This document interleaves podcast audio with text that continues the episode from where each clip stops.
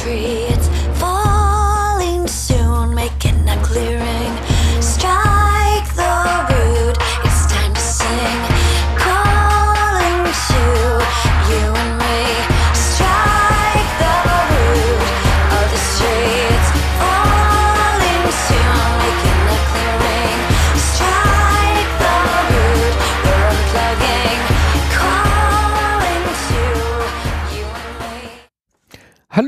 Herzlich willkommen beim Lifestyle Entrepreneur, der Podcast für digitale Macher und Gamechanger. Als Testfahrer im Pilotensitz ist wieder Mike Pfingsten auf der Reise als Serial Entrepreneur und Investor in der digitalen Wirtschaft. Was bedeutet es, ein erfolgreicher Entrepreneur zu sein und wie unterscheiden sich diese Rollen von anderen Rollen und Aufgaben. So wirst du in dieser Episode erfahren, was einen erfolgreichen Entrepreneur eben halt auszeichnet und wie du komplexe Probleme richtig angehst. Heute darf ich wieder einen ganz besonderen Menschen hier im Podcast begrüßen. Er ist Diplom-Ingenieur Bauwesen, hat Betriebswirtschaftslehre als Magister dann obendrauf gesattelt, war in der Strategieberatung bei Roland und Berger und anschließend Leiter Konzerncontrolling bei der österreichischen Bahn. Seit mehr als zehn Jahren beschäftigt er sich mit der Frage, wie man Probleme in Unternehmen lösen kann und wie man zum besseren Problemlöser wird und ist heute mit diesem Thema eben unterwegs als Trainer und Speaker im Bereich Probleme lösen und sendet seinen hervorragenden, sehr empfehlenswerten Podcast Abenteuer Problemlösen. Ich bedarf für heute in der Show begrüßen Georg Joachim. Hallo Georg. Hallo Mike, vielen Dank für die freundliche Anmoderation und danke, dass ich bei dir sein darf. Ja, ich dachte, wir, wir steigen doch mal genau in dieses Thema ein, weil das ist ja ein Thema, was gerade für Unternehmer entscheidend ist, nämlich das Thema Probleme und Probleme lösen. Und lass uns erstmal vielleicht den, den Punkt beleuchten, was ist überhaupt ein Problem? Es gibt zum Thema Probleme ein paar spannende Definitionen. Ich verwende am liebsten eine ganz einfache von einem Amerikaner, der heißt Gerald Weinberg und der hat mir gesagt, ein Problem ist der Unterschied zwischen dem, was ich will und dem, was ich wahrnehme. Also immer dann, wenn ich was wahrnehme und es ist anders als das, was ich will, dann ist es ein Problem. Und mir gefällt es sehr, sehr gut, weil es auch ein bisschen diesen subjektiven Aspekt des Problems mit reinbringt. Wenn ich meine Wahrnehmung ändere, dann kann ich regelmäßig auch ganz schnell ein Problem ändern. Ja, stimmt. Ähm, das bedeutet, wenn ich jetzt so ein Problem wahrnehme, das heißt, ich sehe ja quasi diese Differenz zwischen was ich mir wünsche, was ich mir vorstelle und was ich sehe, erlebe, ähm, dann kommt natürlich ganz schnell das Thema auf, wie löse ich jetzt ein Problem? Ich habe jetzt ein Problem, kann ein kleines Problem sein, kann aber ein Problem sein im Markt, wo ich sehe, oh, da könnte ein Potenzial sein. Ähm, wie gehe ich das an? Eigentlich ist es ganz einfach und bei fast allen Sätzen, die mit eigentlich beginnen, wissen wir, dann ist es ja gar nicht mehr so einfach, oder? Ja. Du kennst das. Ja. Ja. Was mit eigentlich beginnt, das, da muss man schon, mal gut aufpassen. Ich, behaupte, ich behaupte, Problemlösen geht eigentlich in drei Schritten und die sind noch nicht mal schwierig, bloß die allermeisten Menschen vergessen auf den ersten Schritt und auf den dritten Schritt. Okay. Ich sage dir mal schnell, welche drei Schritte ich da sehe. Nämlich der erste Schritt ist Problem verstehen, der zweite Schritt ist Problem lösen und der dritte Schritt ist schauen, ob das Problem auch tatsächlich gelöst ist. Hm. Ja, und das hört sich jetzt ein bisschen komisch an, aber gerade im technischen Umfeld, du kennst das. Wir machen eine Lösung und dann ist die Lösung da und wir fragen uns nie, nie wieder, ob das Problem auch gelöst wurde, weil wir haben eine Lösung gemacht. Ja. Und am vorderen Ende ist es fast noch schlimmer, weil wir uns regelmäßig nicht fragen, was für eine Art des Problems es ist. Und ich meine damit gar nicht das Technische. Also ich meine nicht, dass wir zu wenig analysieren. Das können wir gerade in Deutschland und Österreich sehr, sehr gut. Dieses ausführlich analysieren, planen und dann umsetzen, das ist gut. Aber was wir nicht machen, ist, wir fragen uns regelmäßig nicht, was für eine Art, was für eine Problemkategorie es eigentlich ist, weil die Menschen eigentlich gar nicht wissen, dass es unterschiedliche Arten von Problemen gibt. Okay, das heißt, du hast diese drei Schritte jetzt beschrieben. Ich meine, ich kenne das aus meiner eigenen Erfahrung her auch. Äh, ne? Immer als erstes gehst du Problem lösen an und dann vielleicht mal das Thema, habe ich überhaupt das Problem verstanden? Mhm. Du sprichst jetzt von diesen Arten und ich denke mal, das ist ein wesentlicher Punkt für die Hörer, einfach auch mal bewusst zu machen, welche verschiedenen Arten von Problemen gibt es denn da? Ja, also ich arbeite gern mit einem Framework, das heißt Canabin. Bitte nicht googeln, das schreibt man so anders, als man sagt, ist nämlich ein walisisches Wort von Dave Snowden. Okay. Das ist nicht Edward Snowden, sondern Dave Snowden, ist ein walisischer ähm, Wissenschaftler und der hat ein, eine Systematik entwickelt, wo er differenziert zwischen offensichtlichen Problemen oder Systemen, komplizierten Systemen und komplexen Systemen. Und er unterscheidet die drei sehr, sehr strikt und was ganz wichtig ist, er sagt, und ich, da bin ich seiner Meinung, die sind auch vollkommen unterschiedlich zu adressieren. Also mit diesen verschiedenen Problemkategorien geht man vollkommen unterschiedlich um, wenn man sie lösen will, wenn man zu einer guten Lösung kommen will. Mhm. mhm. Das heißt, das ist so, so ein häufiger Fehler, den du siehst, wenn es darum geht, Probleme zu lösen, eben überhaupt mal diese drei Kategorien zu erkennen und dann darauf basierend die richtige, ich sag mal, Art der Analyse zu machen? Oder was sind so die, die, die typischen Fehler dann? Ich beschreibe da vielleicht mal, was die drei ähm, mhm. Domänen, die drei Felder sind. Wenn du sagst, ein offensichtliches Problem, das ist ein Problem, von dem jeder plus minus die gleiche Meinung haben wird, wenn er es sieht. Das ist für jeden offensichtlich. Da spricht man von Problemen, ja, die man mit Prozessen lösen kann. Das sind einfache Dinge, für die es sowas wie ein Best Practice gibt. Da sind wir häufig im Servicebereich, im IT-Bereich, First, Second Level Support. Alles das, was sich in Prozessen sauber beschreiben lässt, alles das, wofür es eine sehr, sehr gute Lösung schon irgendwo gibt, das ist, sind offensichtliche Probleme. Da können wir den größten Fehler machen, indem wir eine neue Lösung suchen für ein Problem, das schon gelöst wurde. Weil die offensichtlichen Probleme dieser Welt, die wurden schon mal gelöst. Und wenn ich in einem IT- oder technischen Projekt bin, und ich bin mir sicher, du kennst das, dann werden regelmäßig alle Probleme in dem Projekt gelöst, auch wenn sie schon mal woanders gelöst wurden. Und wenn man das nicht macht, sondern sich darauf oder darauf schaut, welche Probleme denn schon an anderer Stelle gelöst wurden, dann kann man sich sehr viel Zeit und Ressourcen sparen, indem man nach diesen Lösungen sucht und die nicht versucht selber zu implementieren. Gerade im IT-Bereich gibt es das ganz häufig. oh ja. kommt, kommt das bekannt vor? Aber das kommt mir total bekannt vor. Ja. Und die zweite Domäne, in der wir uns ganz häufig bewegen, ich würde sagen bevorzugt, das ist die Expertendomäne, das sind komplizierte Probleme. Komplizierte Probleme, da brauchst du dieses typische Expertenvorgehen. Das heißt, analysieren, dann planen, dann umsetzen. Also wie im Projekt wäre das der Wasserfall. Mhm. Und Experten arbeiten gerne so und deswegen arbeiten sie auch an den gerade beschriebenen offensichtlichen Problemen mit diesem Zugang, auch wenn er der, auch wenn er der falsche ist. Okay. Und dann gibt es noch eine weitere Problemwelt und das ist die Welt der komplexen Probleme. Und da wird es jetzt schwierig, weil die meisten Menschen ja glauben, kompliziert und komplex sei irgendwie was ähnliches. Ja, wir, wir tun ja gern so, als wäre das irgendwie eine Steigerungsform, also mhm. einfach, kompliziert sehr kompliziert komplex. Und das äh, hört sich zwar lustig an und wir verwenden es auch in der Alltagssprache so, es stimmt halt nicht. Mhm. Weil während Kompliziertheit das Maß unserer Unwissenheit beschreibt, ähm, ist Komplexität ein Maß für die Mengen Überraschungen, mit denen wir rechnen müssen. Und wenn du da kurz darauf reflektierst, dann merkst du sofort, alles, was kompliziert ist, kannst du lösen, indem du dir Wissen heranschaffst. Ja. Wenn, wenn du aber an Komplexitäten und Überraschungen denkst, dann hilft dir Wissen per Definition nicht weiter. Mhm. Weil wenn du wüsstest, wo du was brauchst, dann wäre es ja keine Überraschung. Das stimmt. Ja. Und damit hast du in komplexen Welten ganz unterschiedliche Zugänge. Die hilft Analyse sehr wenig, die hilft Planung gar nichts. Du brauchst einen fundamentalen anderen Zugang und diesen fundamentalen anderen Zugang können Experten schlicht nicht, der passt nicht in ihr Gedankenmodell, weil der hat sehr viel mit dem zu tun, was auch Unternehmen machen, der hat sehr viel mit Ausprobieren zu tun. Mhm. Also ich finde das, ich das spannend, weil äh, ich, der Begriff komplex gibt es ja bei mir in meiner Welt als Systemingenieur auch und wir definieren den, den in einer gewissen Weise ähnlich. Bei uns ist es quasi, du hast einen zweidimensionalen Raum, ja, also X und Y Koordinate, ne? Alle, die bei uns mal Mathematik hatten, dürfen hoffentlich wissen, was das ist und dass ich jetzt zu ingenieurmäßig werde. Ähm, und wir definieren Komplexität im, im, in Systemen als Zusammenhang zwischen wie kompliziert ist das System und wie dynamisch ist das System.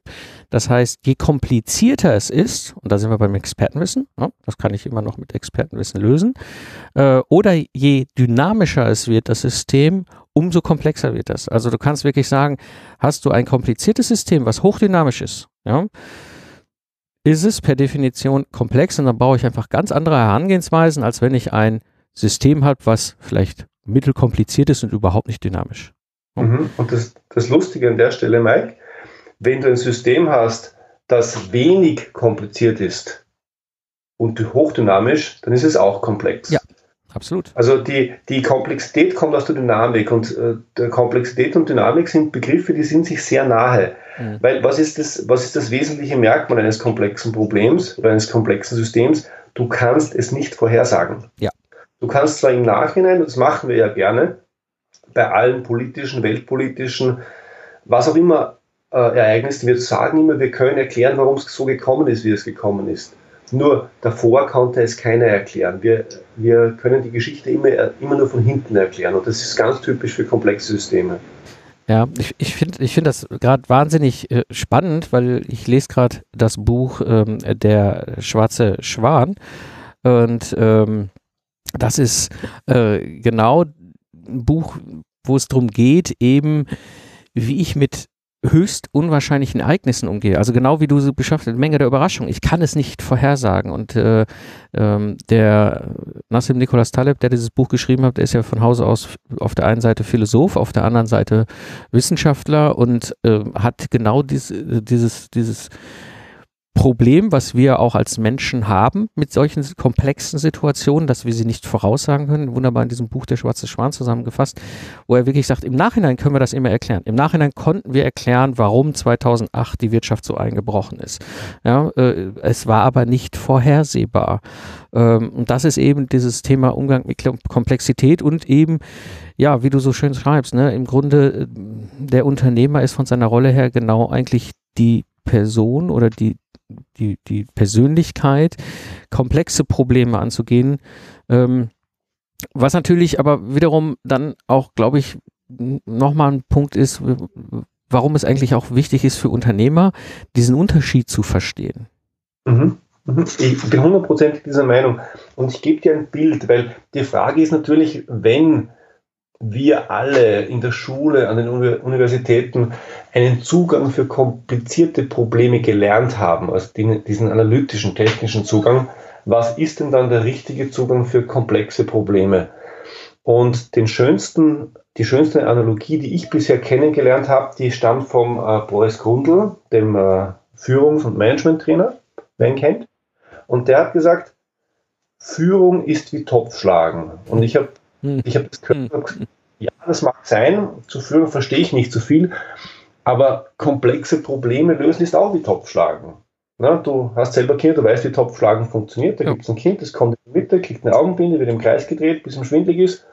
Dann wird irgendwo werden Süßigkeiten unter einem umgedrehten Topf versteckt. Das Kind geht auf die Knie mit einem Löffel in der Hand und dann klopft es auf den Boden herum. Ja, und rundherum die Kinder, was machen die? Schreien ein warm, kalt, heiß, heiß, kalt. Ja? ja? Und der Boris Grundl hat damals genial einfach herausgearbeitet, was die Erfolgsfaktoren fürs Topschlagen sind. Und ich behaupte, diese Erfolgsfaktoren fürs Topschlagen sind auch die Erfolgsfaktoren für erfolgreiches Lösen komplexer Probleme und damit auch die Erfolgsfaktoren dafür, erfolgreicher Unternehmer zu sein. Und ich würde dich bitten, vielleicht reflektieren wir schnell gemeinsam. Nämlich, was ist der erste Erfolgsfaktor beim Topfschlagen? Erkennen, dass man blind ist. Ja.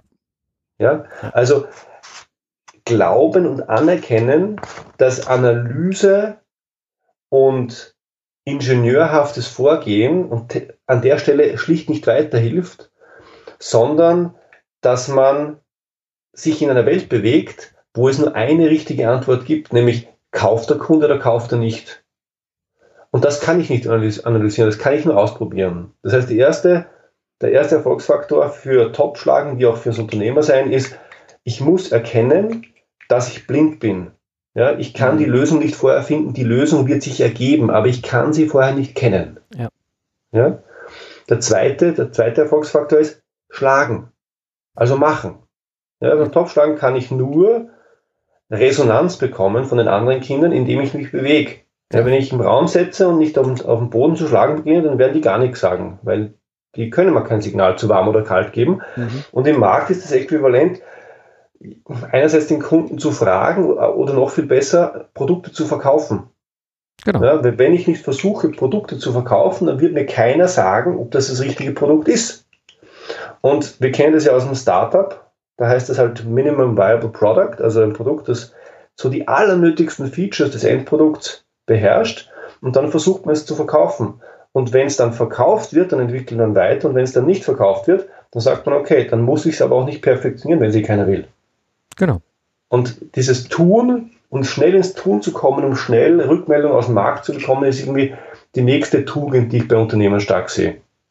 Das dritte ist, wie beim Topfschlagen, genau zuhören. Ja, also tun und machen und dann nicht drauf hören, was der Kunde will. Selber schuld. oh, und, ja.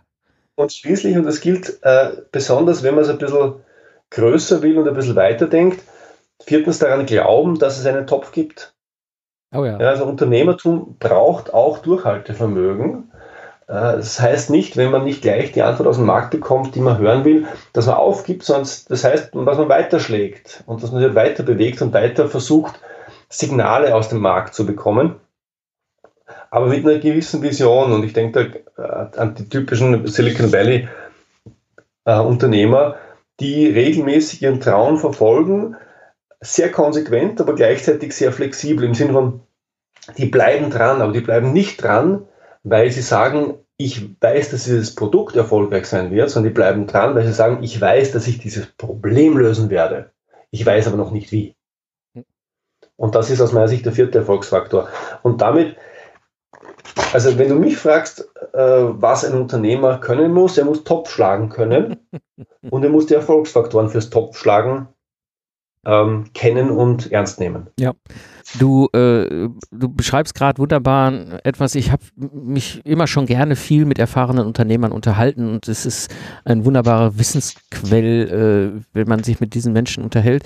Und was so über alle eins war, und das äh, fand ich auch immer wieder faszinierend, ist, was die alles gemacht haben in ihrem Leben. Ja, du denkst ja immer, ja, ja wenn du so, so, so bekannte, berühmte Unternehmer denkst du, der hat vor 30 Jahren, 40 Jahren diese zündende Idee gehabt und hat daraus den Apple, den Microsoft, den Google, den was auch immer. Sondern guckst du mal und unterhält sich mit dem, was die alles gemacht haben. Die haben irgendwelche Kartensets an der Straße verkauft, die haben irgendwelche Service-Dienstleistungen äh, erfunden für äh, ältere Leute, was auch alles, bis sie mal irgendwann an dem Punkt waren. Und das ist wunderbar, dieses Topfschlagen, was du beschreibst, oder äh, auch ein anderes Wort, was ich kenne in diesem Kon Kontext, ist eben dieses Vorwärtsscheitern. Ja, mhm. Ja, genau. Eben auch, auch diese, diesen, dieses Bewusstsein zu haben, zu sagen, es gibt einen Topf, ja, ich bin blind, ich muss ins Handeln kommen und anfangen zu schlagen, zuhören, was sind die Signale, ja, und, und dann in der Hoffnung, äh, diesen Topf zu finden. Und wenn ich irgendwann merke, so, hm, ich komme da irgendwie nicht zu einem Topf, ja, bin jetzt irgendwie, was weiß ich, ein Jahr oder zwei auf dieser Wiese unterwegs, aber irgendwie entweder schreit keiner so richtig laut oder der Topf ist nicht zu finden, ja, dann versuche ich eben was Neues. Und ähm, ich, ich beschreibe das immer ganz gerne, weil ich ja auch so ein Stück weit aus dieser wissenschaftlichen Forschungsecke komme. Ähm, Wissenschaftler, die gerade Grundlagenforschung machen, die haben immer einen ganz klaren Ansatz. Die haben eine Vorstellung, da gibt es dieses Quantending, was sie in Bern in diesem Hochgeschwindigkeits äh, äh, CERN, ja. CERN, äh, CERN äh, genau, da äh, erforschen wollen. Das gibt es. Es gibt dieses Teilchen. Sie sind sich total sicher, ja, aber sie wissen es nicht. So, und die haben ein, ein, schon, schon über Jahrhunderte in der Naturwissenschaft eben ein ganz klares Vorgehen. Sie haben eine Hypothese, ja, das ist der Topf. Ich glaube, da gibt es einen Topf. Und dann gibt es den Versuch, diese Hypothese zu bestätigen, aber immer mit dem Ziel, wir nennen das Falsifizierung, also zu beweisen, dass er doch nicht da ist. Ja, ja genau. Und ich kenne das auch, im Grunde ist es ein gleiches Handlungsmuster, was wir als Value-Investoren nutzen. Ja, wir haben eine Hypothese ähm, und versuchen ganz stark, diese Hypothese zu falsifizieren, um die Sicherheit zu bekommen, dass wir äh, an der Stelle jetzt nicht plötzlich irgendwas äh, völlig falsch versenken an Geld. Ähm, interessantes Bild, Topfschlange, finde ich, ist sehr auf den Punkt gebracht. Ähm, Und, und damit auch nochmal das Bewusstsein zu haben, okay, wir lösen als Unternehmer komplexe Probleme. Ähm, unbedingt, unbedingt. Die, komplizierten Probleme lösen die Techniker in den Ingenieurbüros, in den Unternehmen. Ja. Aber das Unternehmen selber, ein Problem zu lösen, das noch nicht gelöst wurde, in einem Markt, wo ich noch nicht weiß, ob es einen Kunden gibt, das ist ein komplexes Problem. Ich würde sagen, es ist fast der Prototyp des komplexen Problems und deswegen, wenn man Leute suchen möchte, die mit komplex, komplexen Problemen umgehen, dann tut man sich, glaube ich, oder einen Gefallen, wenn man im Unternehmerumfeld nachschaut, da hat man eine, hohe Trefferchance. Ja. Und, und das ist das, was, was mir an der amerikanischen Einstellung zum Unternehmertum so gefällt und was gerade hier, ich sag mal, in unserem ähm, europäischen, schrägstrich deutschsprachigen Kulturraum manchmal so ein bisschen abhandenkommt, ist eben, ähm, für mich sind erfahrene Unternehmer Menschen, die auch gescheitert sind mhm. und neu aufgestanden sind und was Neues ausprobiert haben. Ja, ähm, du kriegst in den USA überhaupt gar kein Investorengeld, Schrägstrich von der Bank, irgendwas, wenn du nicht mindestens nachweisen kannst, dass du ein, zweimal gescheitert bist, weil die Bank sagt, ja, du überhaupt gar keine Erfahrung, Probleme oder komplexen Probleme lösen. Ja, wo ist der Nachweis? Äh, während du ja hier, wenn du einmal mit dem Unternehmen vor der Wand gelaufen bist, überhaupt gar nicht mehr irgendwo aufkreuzen musst, weil du bist ja quasi Anführungsstrichen gebrandmarkt. Ja, oh Gott, der ist schon einmal gescheitert. Ja, ähm, ich, ich, glaube, wenn wir als ähm, Kulturkreis Europa erfolgreich sein wollen, dann wäre es gut, wenn wir uns ein bisschen ein neues Mindset auf die Platte spielen würden. Dass nämlich dieses Scheitern und dieses Probieren kein Fehler ist. Und ich habe dazu einen Cartoon, ich schicke dir den, vielleicht kannst du ihn sogar in die Shownotes mhm, geben. Gerne. Ich hab, bin über einen Cartoon gestolpert aus dem Jahr 2010, wo Guido Westerwelle, der ehemalige deutsche Außenminister, auf den Knien Topfschlagen macht, ja, mit verbundenen Augen und irgendwo hinter, schräg hinter ihm steht ein Topf, da steht drauf, Afghanistan-Strategie, glaube ich, war es. Mhm. Ja. Und das war auf den ersten Blick lustig, wenn man sich denkt, okay, ein Politiker kennt sich nicht aus, Politiker-Bashing machen wir sowieso gerne. auf den zweiten Blick ist es unglaublich blöd, weil selbstverständlich ist so etwas wie eine geopolitische Strategie ein komplexes Problem. Ja. Da gibt es keinen analytischen Zugang. Und du kannst in Wirklichkeit auch nichts anderes machen, als ein, ja, eine kluge Annahme machen, was man, was man machen soll, das vielleicht im Diplomatenkreis versuchen abzustimmen und dann tun. Und wenn es nicht klappt, äh, ändern und, und, und anpassen. Mhm. Und dieser Gedanke, dieser, ich beschreibe den gerne als typisch deutschen Ingenieurgedanken, dass man alles analytisch lösen kann, der ist schlicht falsch und ich glaube, wir sollten uns davon verabschieden. Ja, bin ich, bin ich völlig bei dir. Ähm, und das bringt mich noch zum Punkt, und das finde ich ganz spannend, weil du hast da auch ein Konzept für dich entwickelt, ähm, welche Art und Typen Menschen es brauchen. Und da gibt es etwas, wo du auch eine, eine eigene Selbsteinschätzung entwickelt hast, die werden wir gleich mit Sicherheit auch nochmal drauf kommen für die Hörer hier. Ähm, weil wir sind ja am Ende auch ein Stück weit Leader, also Führungspersönlichkeiten mit einer Version, äh, Version sowieso, aber Vision, ja, ähm, ähm, was steckt dahinter? Was ist das, was du da entwickelt hast? Mhm. Zum einen steht der Gedanke dahinter, dass es Menschen braucht, um Probleme zu lösen. Du brauchst Menschen auf der einen Seite, um, um zu kategorisieren, welche Art von Problem es ist, also die drei Kategorien, die wir besprochen haben. Und zum anderen brauchst du dann, wenn es komplex wird, musst du dieser lebendigen Komplexität und dieser lebendigen Dynamik etwas Lebendiges gegenüberstellen. Und da haben wir zum jetzigen Zeitpunkt nur den Menschen. Das heißt, der Mensch ist essentiell, um komplexe Probleme zu lösen. Und eine Frage, die mich schon länger beschäftigt, ist, welche Menschen wir denn brauchen, weil du bist selber aus dem technischen Kontext und du weißt, wie man Projekte stafft in dem Bereich. Mhm. Man schafft sich alle Experten ran, damit alle Themen abgedeckt sind und dann wundert man sich, warum das Projekt vor die Wand fährt. Das ist ein typischer Zug, den ich in den letzten Jahren beobachtet habe. Und ich habe mich gefragt, welche Leute es denn braucht auf Projekten. Und dann habe ich mir eine Systematik mit ein paar Kollegen zusammengesucht und entwickelt. Und wir haben verschiedene Typen beschrieben. Wir haben gesagt, wir haben nicht nur diesen Fachkompetenztypen, der also den Experten abbildet. Wir haben auch, wir nennen den den Biber, wir haben auch einen Typ, der der Sozialverbinder ist, der dafür sorgt, dass Teams überhaupt ins Funktionieren kommen, zu einem sozialen Gefüge werden. Den nennen wir den Bären. Und es gibt auch einen Typen, der ja, die, die Ebenen wechselt und mal von oben drüber schaut, mal ins, ins Detail geht, so ein bisschen T-Modell denken, der auch die Richtung gern vorgibt und die blöden Fragen stellt. Das ist bei uns der Adler. Und mit diesem Modell haben wir sehr gut erklären können, warum Projekte, große technische und IT-Projekte erfolgreich werden oder scheitern. Biber, Adler, Bär hilft uns zu erkennen, wie man Projekte aufstellt und gerne das Angebot an deine Hörer. Wenn ihr das euch anschauen wollt, ob ihr Biber, Bären oder Adler seid und wenn ihr euer Team darauf überprüfen wollt, dann kommt gerne bei mir vorbei auf www.georgjocham.com slash Test. Kann man den Test noch einige Zeit lang kostenlos machen.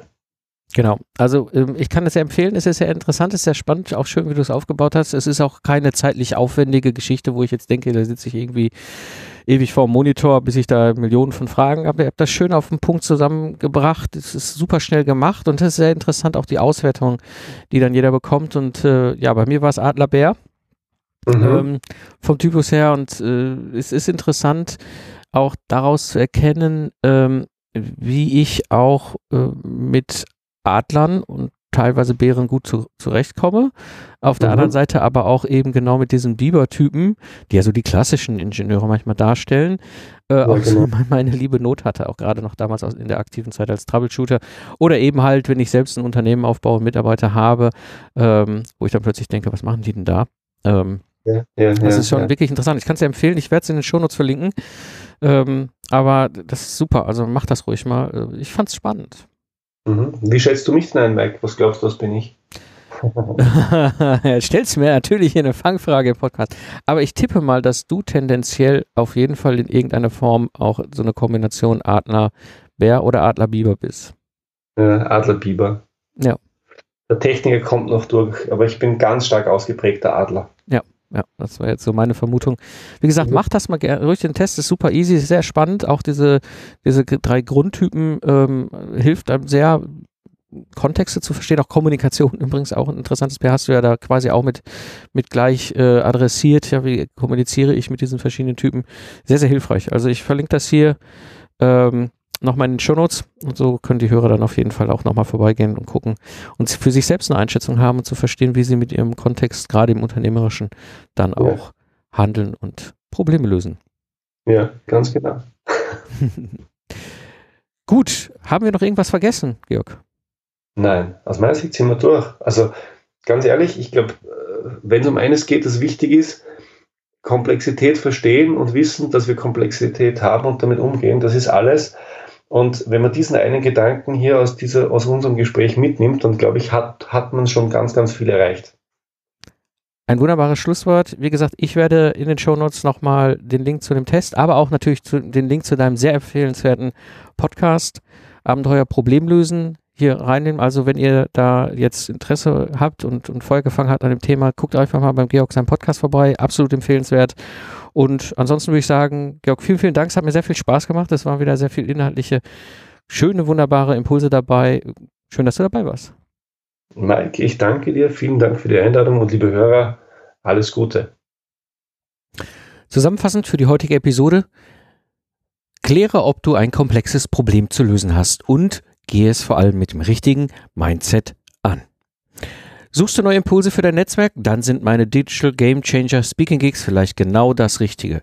In einem Vortrag deiner Wahl gebe ich deinem Team hilfreiche Impulse aus meiner Praxis. Wenn du Interesse hast, sprich mich einfach an. Das war die heutige Episode des Lifestyle Entrepreneur, dem Podcast für digitale Macher und Gamechanger. Ich bin Mike Pfingsten und danke dir fürs Zuhören. Ich wünsche dir eine schöne Zeit, lach viel und hab viel Spaß, was immer du auch gerade machst. Und so sage ich Tschüss und bis zum nächsten Mal, wenn ich zurück bin im Pilotensitz auf der Reise als Entrepreneur und Investor in der digitalen Wirtschaft.